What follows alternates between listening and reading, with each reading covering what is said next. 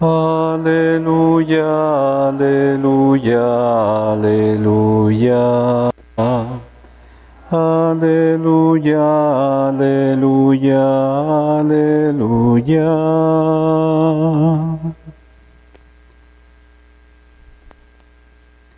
El Señor esté con ustedes. Del Santo Evangelio según San Lucas.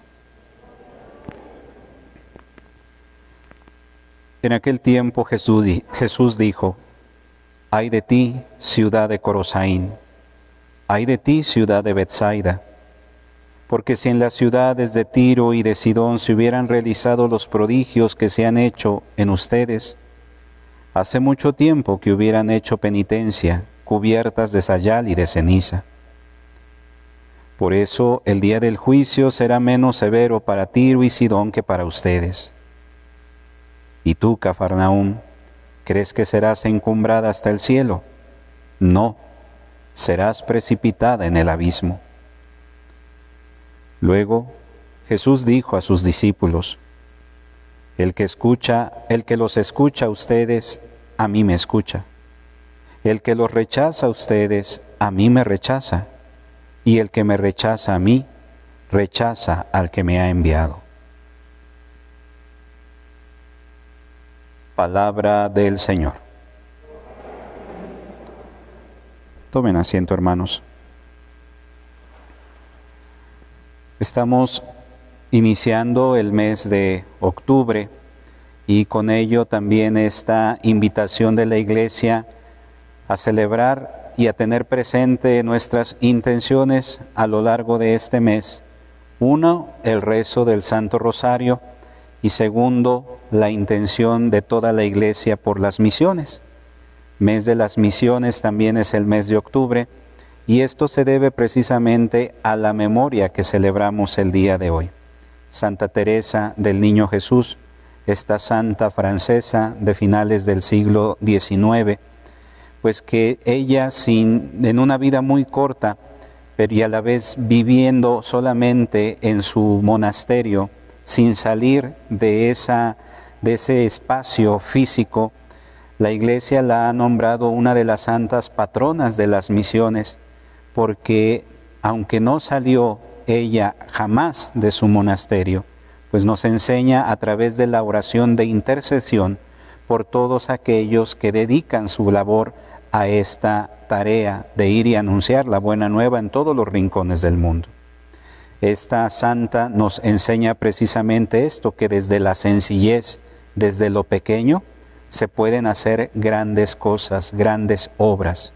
Y esa es una de las bellas enseñanzas que estamos todos nosotros invitados a imitar a través de las cosas sencillas, de las cosas pequeñas que hagamos en el día a día, que tienen una repercusión tan grande cuando se hacen de corazón en la vida del mundo y en la vida de la iglesia. A veces nosotros pensamos que es muy poco lo que podemos hacer. A veces por las muchas limitaciones que se tienen, se considera que no se aporta gran cosa. Pero en realidad sabemos que ante los ojos de Dios, todo aquello que se hace de corazón, por muy pequeño que se realice, siempre tendrá una repercusión grande, porque es la obra de Dios. Y a imitación de esta santa, Santa Teresa del Niño Jesús, pues estamos nosotros invitados a que así desde las cosas pequeñas, desde las cosas sencillas, nos dejemos conducir para que de esa manera Dios pueda hacer de aquello pequeño algo grandioso, algo maravilloso.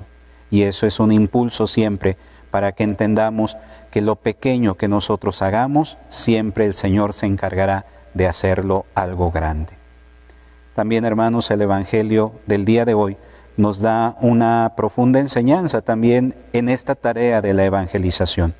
Finalmente, Cristo, que es el primero que fue rechazado, que no fue aceptado entre los suyos, por eso este ay que de dolor que eleva a estas ciudades, de las cuales él realizó grandes cosas, grandes prodigios, y no, no logró que esas ciudades se convirtieran pues es una señal clara del rechazo que muchas veces se tiene al mensaje del Evangelio. Cristo, consciente de esta realidad, sabe que eso que él mismo experimentó también lo experimentarán sus discípulos, sus seguidores. Y en estas palabras el Señor invita a que no se decaiga, a que no se, no se caiga en la desesperación, en el desánimo, ante aquellas a veces tareas que se pueden realizar y que no encuentran quizá el eco que a veces esperamos. Finalmente el Señor nos marca ese camino de que el Señor es el que siembra, pero a veces, como lo dice aquella bella parábola del sembrador, a veces la semilla que se siembra no queda en el lugar, en el terreno adecuado y por consecuencia no da el fruto eh, que se espera. Pero el Señor también nos impulsa a tener esto en, en cuenta. Y finalmente entender esto, que al no ser nosotros quien vamos por iniciativa propia, a quien están rechazando realmente es al Señor. Por eso dice, aquellos que a ustedes los rechazan, a mí me rechazan, pero también rechazan a aquel que me ha enviado. Y esto creo que cabe muy bien reflexionarlo en torno a la vida de la misma iglesia, porque a veces, lamentablemente, en el entorno mismo de la iglesia, muchas veces experimentamos el rechazo de unos a otros. Algunos que con el afán de decir, y esto que viene de un eslogan eh, de la corriente protestante, de decir, Cristo sí, la iglesia no, y que yo soy cristiano, pero yo no voy a la iglesia, porque en la iglesia son una bola de pecadores, son esto y eso el otro. Muchas veces olvidamos y se, se equivocan precisamente porque aquellos que a veces critican son los que formamos parte de la misma iglesia. El no entender que formamos parte de esto que el Señor ha construido. Muchas veces pensamos que nos da el derecho de criticar, de señalar, de condenar aquello que dentro de la institución eclesiástica se realiza. Pero al mismo tiempo hoy nos hace dar cuenta, finalmente cuando nosotros criticamos, cuando nosotros señalamos, a veces con sobrada razón, pero a veces sin el afán de construir, sino más bien de hacer aún más grandes las heridas que la iglesia ha provocado, pues muchas veces lo que estamos cayendo es en el error que hoy se narra en el Evangelio. Si, nosotros rechazamos, si nosotros condenamos, es al mismo Cristo a quien estamos rechazando, al mismo Cristo a quien estamos señalando. Finalmente estamos llamados a ser una comunidad que construya, una comunidad que edifique, Muchas veces y lamentablemente, como lo digo, vivimos estas rivalidades, estas fricciones que lamentablemente no permiten que el reino de Dios crezca, se manifieste de un modo pleno.